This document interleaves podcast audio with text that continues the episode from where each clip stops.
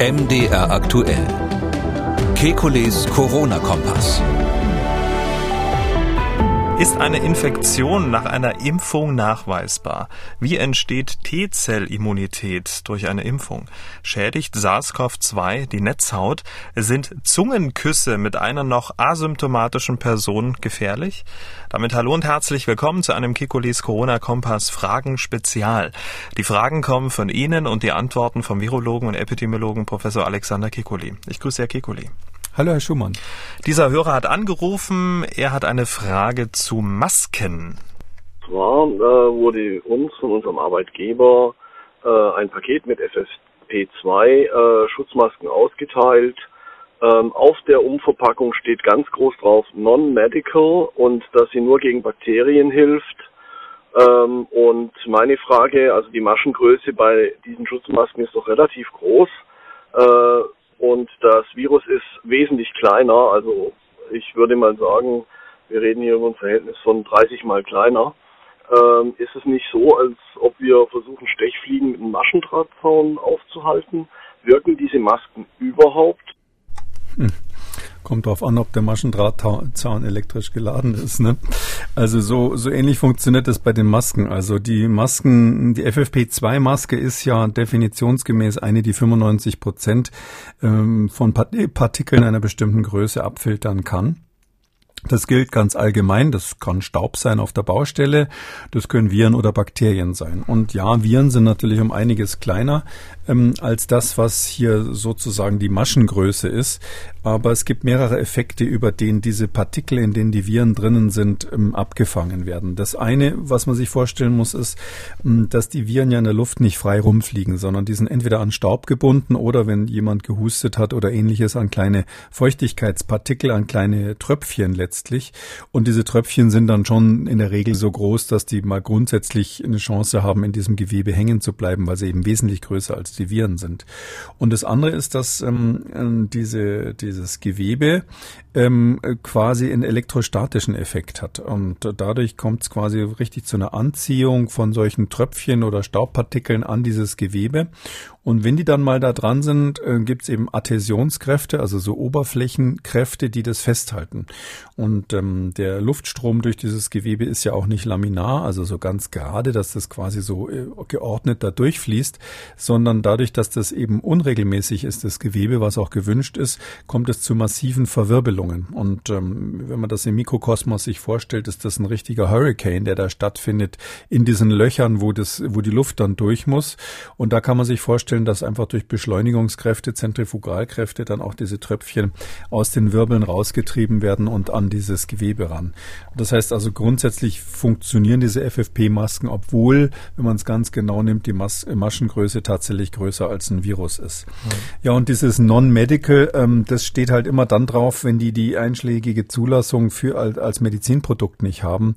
Äh, das ist ja so, wenn sie im Krankenhaus bestimmte Sachen verwenden, dann müssen da alle möglichen Stempel drauf sein. Dafür kostet es dann dreimal so viel wie das gleiche, was man vielleicht im Baumarkt kriegt. Ähm, und ähm, das, da muss man sagen, mit diesen Non-Medical-Masken haben wir es eigentlich schon ewig zu tun. Das ist in dieser Pandemie so, dass wir schon lange nicht mehr den Standard haben an FFP2-Masken, außer vielleicht so Leute, die wie der Bundesgesundheitsminister, die immer erkennbaren Markenprodukt im Gesicht haben, ist es so, dass die meisten eben Masken haben, die jetzt nicht mehr den früheren Standards aus als Medizinprodukt quasi genügen würden.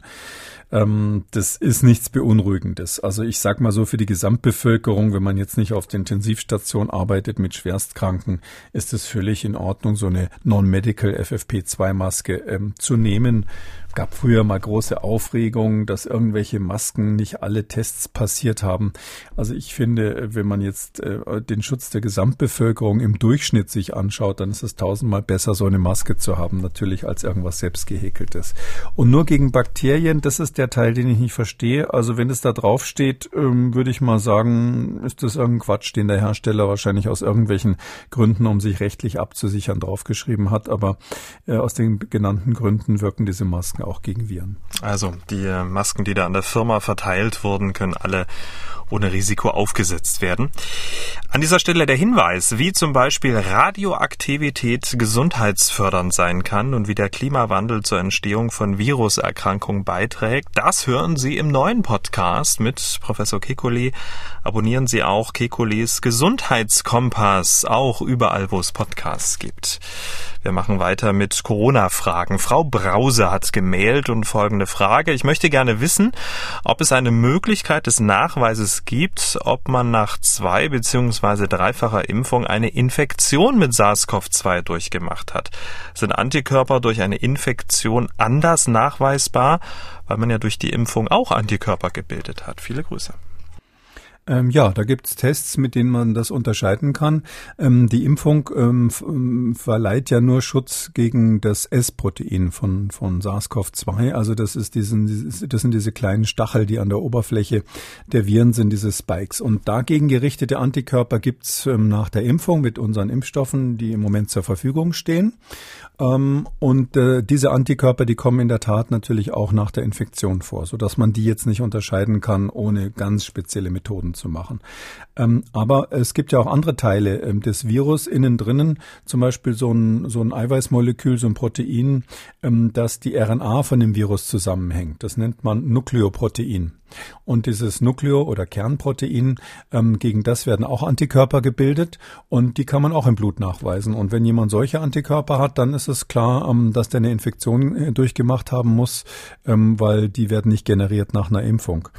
Äh, was man natürlich nicht weiß, ist ähm, also grundsätzlich, ob man sich dann vor der Impfung irgendwann infiziert und es vielleicht nicht bemerkt hat oder ob man sich nach der Impfung infiziert hat. Also das kann man anhand dieser Antikörper nicht nachweisen. Aber dass man sich infiziert hat, zusätzlich zu der Impfung, das ist tatsächlich möglich ähm, festzustellen. Herr Seidel hat seine Frage gemailt. Er schreibt, können Sie bitte erläutern, woher wir wissen, dass die Impfstoffe länger anhaltende T-Zell-Immunität hervorrufen und wie man diese induzierte Immunität von einer natürlichen Immunität unterscheiden kann? Gibt es dafür für den Normalbürger Diagnostik? Viele Grüße. Ähm, geht ja in die gleiche Richtung. Also erstens, woher weiß man, dass die ähm, Immunität mit diesen T-Zellen länger anhält?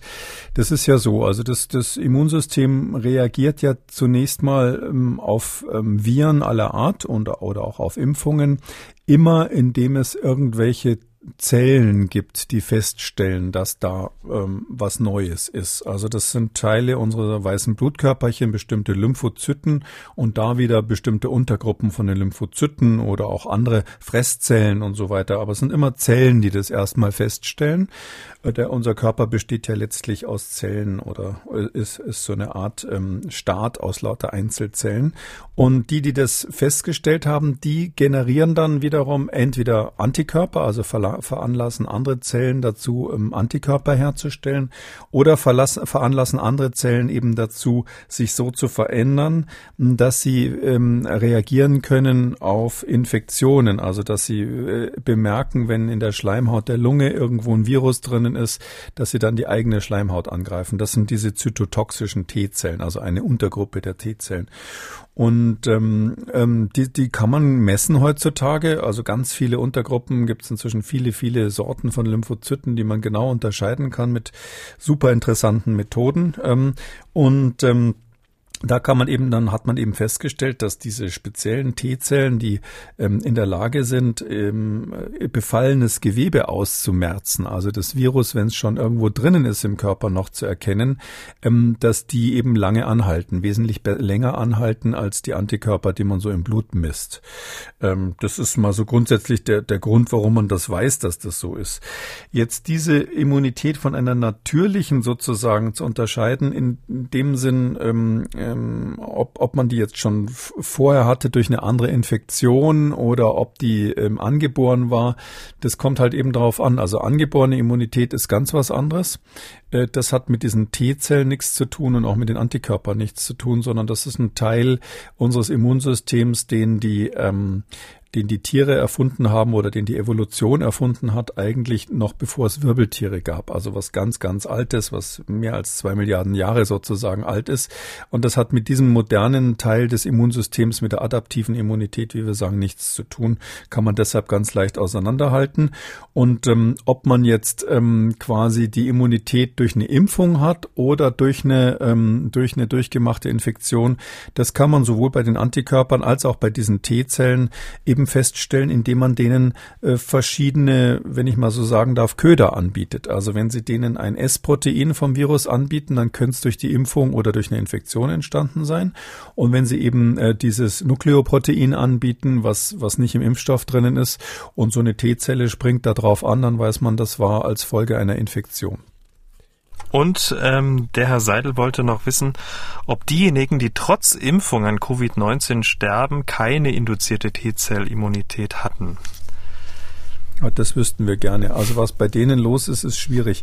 Man muss jetzt sagen, also in der jetzigen Phase ist es ja so, die die Menschen, die jetzt im Moment bei Omikron trotz Impfung sterben, die hatten in der Regel äh, ernsthafte Grunderkrankungen. Das waren ein, wirklich hochaltrige oder Menschen mit gestörtem Immunsystem oder ähnlichem, so dass dann die Todesursache eigentlich gar nicht so sehr mit mangelnder Immunität in dem Sinn zu tun hat.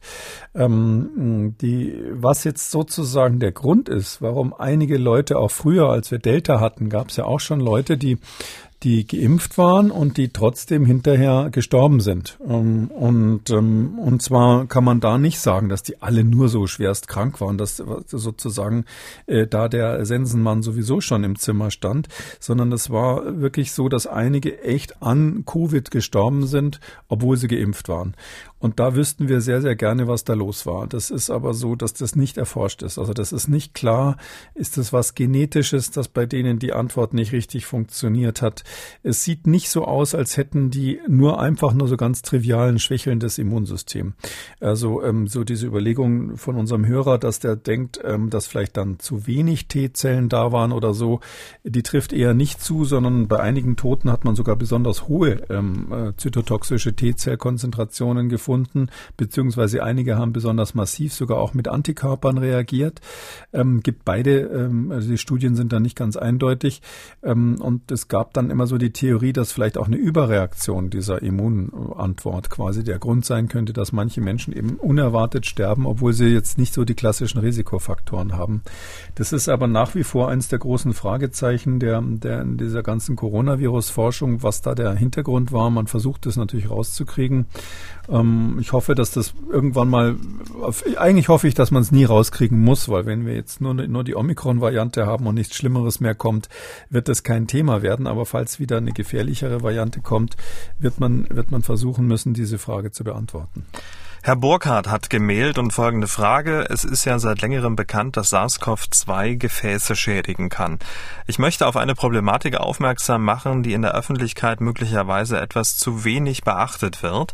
SARS-CoV-2 kann die Netzhaut massiv schädigen. Der Zustand der Netzhaut wird sogar als Indikator für Long-Covid herangezogen. Ich habe diverse Informationen zu diesem Themenkomplex gefunden, allerdings keine Informationen darüber, in welchem Ausmaß es zu dauerhaften Sehbehinderungen oder gar Erblindung kommen kann. Haben Sie dazu Informationen? Und er hat da noch ein paar Links mitgeschickt. Also der Herr Burkhardt, der hat sich informiert, möchte das Ganze aber so ein bisschen eingeordnet bekommen. Ja, also wir wissen tatsächlich schon lange, ähm, dass ähm, eins der vielen Organe, die von SARS-CoV-2 befallen wird, auch die Netzhaut ist. Man muss fast die Frage stellen, welches, welches Organ wird eigentlich nicht befallen im Körper. Also im Grunde genommen sind diese Zellen fast überall nachgewiesen worden. Es gibt noch so eine Grundsatzfrage, die nicht geklärt ist, und zwar, ähm, ob SARS-CoV-2 auch Nervenzellen, also die Nervenzellen selbst infizieren kann. Klar ist, dass es neurologische Symptome gibt, und zwar nicht selten. Ähm, das äh, hängt aber auf jeden Fall teilweise damit zusammen, dass die Immunzellen, die immer mit den Nervenzellen zusammen sind, ähm, dass die wenn man so will, verrückt spielen. Es kommt zu einer Entzündung des Gewebes um die Nervenzellen rum und dann sind die Nervenzellen auch mit betroffen und dadurch kommt es zu diesen neurologischen Problemen. Und bei der Netzhaut im Auge ist es speziell ja so, dass wir da auch wieder so eine Mischung haben. Wir haben die eigentlichen Rezeptoren, die das Licht feststellen können. Die heißen dann retinale Ganglienzellen. Das sind eigentlich Nervenzellen. Das sind sozusagen die Fotorezeptoren, die, die äh, das einfallende Licht dann umsetzen können in Nervenimpulse und dann über den, ähm, äh, über den Sehnerv quasi ins Gehirn leiten. Und ähm, außenrum aber ganz viel Gewebe, was auch bei anderen äh, Netzhauterkrankungen ähm, betroffen sein kann. Und die Frage ist jetzt immer gewesen, ja, man weiß, dass die Netzhaut infiziert wird, aber welche Zellen werden infiziert? Es gibt jetzt aktuell eine Arbeit, die in die Richtung geht, dass vielleicht tatsächlich diese neuronalen Rezeptoren selbst infiziert werden könnten. Ähm, ich würde sagen, endgültig bewiesen ist es noch nicht, weil wir sonst immer wieder so widersprüchliche Ergebnisse hatten. Genau in der Richtung sind es die Nervenzellen selbst oder ist es nur links und rechts von den Nervenzellen, wo das Virus sitzt. Wenn das so wäre, wäre das natürlich beunruhigend, weil man dann damit rechnen müsste, dass es eine Dunkelziffer gibt von Menschen, wo die Sehfähigkeit eingeschränkt wird durch äh, SARS-CoV-2-Infektion, ohne dass sie das möglicherweise merken, weil wenn so ein paar von diesen Zellen ausgefallen sind, ist es relativ schwierig, das nachzuweisen. Es gibt äh, ähm, keine Studie, ich habe nochmal nachgeschaut die, wegen dieser Frage, wo es jetzt berichtet wurde, dass es dauerhafte messbare Seh Sehbehinderungen durch ähm, SARS-CoV-2-Infektionen gab, in dem Sinn, dass es geblieben ist oder jemand davon blind geworden wäre. Ähm, wir wissen aber, ähm, das Thema ist uralt, das wissen wir schon von SARS aus 2003. Also dieses, dieser Vorläufer von der SARS-CoV-2-Pandemie, das vorherige Virus, das hat eben auch schon manchmal ähm, Sehstörungen bei den Patienten gemacht. Die sind aber, soweit die Berichte bekannt sind, damals waren es ja nicht so viele Fälle, alle ausgeheilt am Ende. Eine besorgte Mutter hat uns gemailt. Sie schreibt, wir haben eine elfjährige Tochter, doppelt geimpft im Dezember. Da die Impfdosis der Kinder laut einiger Studien nicht ausreichend sein soll, denke ich über einen Booster nach. Auch fliegen wir im August in den Urlaub. Nun würde unsere Kinderärztin erst im Juli ab dem zwölften Geburtstag boostern. Wir haben allerdings einen anderen Arzt, der auch sofort off-label boostern würde. Jetzt die Frage, würden Sie eine zierliche elf- bis zwölfjährige eher mit der Kinderdosis oder mit der Erwachsenendosis ab dem zwölften Geburtstag boostern oder vielleicht gar nicht. Kleine Bemerkung noch dazu. Bisher wurde die gesamte Familie, also Kinder, Eltern, Großeltern, noch nicht infiziert, trotz Schule und vieler positiver Kontakte. Viele Grüße. Hm. Hm.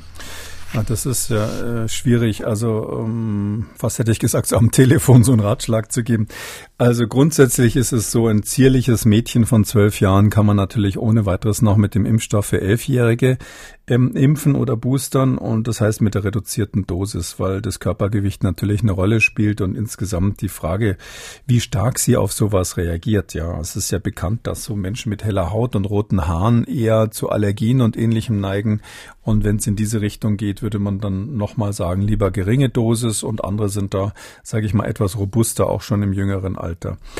Ähm, ob man jetzt eine Zwölfjährige boostern muss, wenn sie keine Grunderkrankungen hat, äh, das ist die Frage. Also ähm, es ist so, dass ja nicht gezeigt wurde, dass der Impfschutz ähm, nach so und so vielen Monaten in dem Alter so schlecht wird, dass die jetzt eine Impfung brauchen, um schwere Verläufe zu vermeiden, wie wir das bei alten Menschen kennen. Sondern bei jungen Menschen ist es so, also die Infektion wird ja weder durch die Impfung noch durch die Boosterung verhindert. Und ähm, schwere Verläufe sind so oder so eine Rarität, so dass man nur mit sehr großen Studien kleine Unterschiede rausrechnen kann. Also es ist so, dass tatsächlich auch bei äh, Kindern und Jugendlichen die Wahrscheinlichkeit für eine Krankenhauseinweisung durch die Impfungen und Boosterungen reduziert wird. Also das ist zumindest in eigenen, einigen Studien gezeigt worden. Aber ob das jetzt wirklich ein Zeichen für einen schweren Verlauf ist und ob das irgendwie dann mit Long-Covid korreliert oder sogar mit todlichen Verläufen oder ähnlichen, gibt's äh, gibt's alles keine Daten drüber. Sodass man sagen könnte, wir lassen die Boosterung weg und warten bis zum Herbst, ähm, was da für Varianten kommen. Da geht dann irgendwann die Schule wieder los und dann hat man dann vielleicht einen guten Grund, sich zu boostern, je nachdem, wie die Herbstwelle sich so entwickelt und lässt es im Urlaub drauf ankommen oder man sagt, nee, ich will jetzt aber unbedingt im Urlaub ein gewisses Sicherheitsgefühl haben, dann würde man boostern. Ich würde es wahrscheinlich dann, wenn, äh, mit der Dosis für Jüngere machen.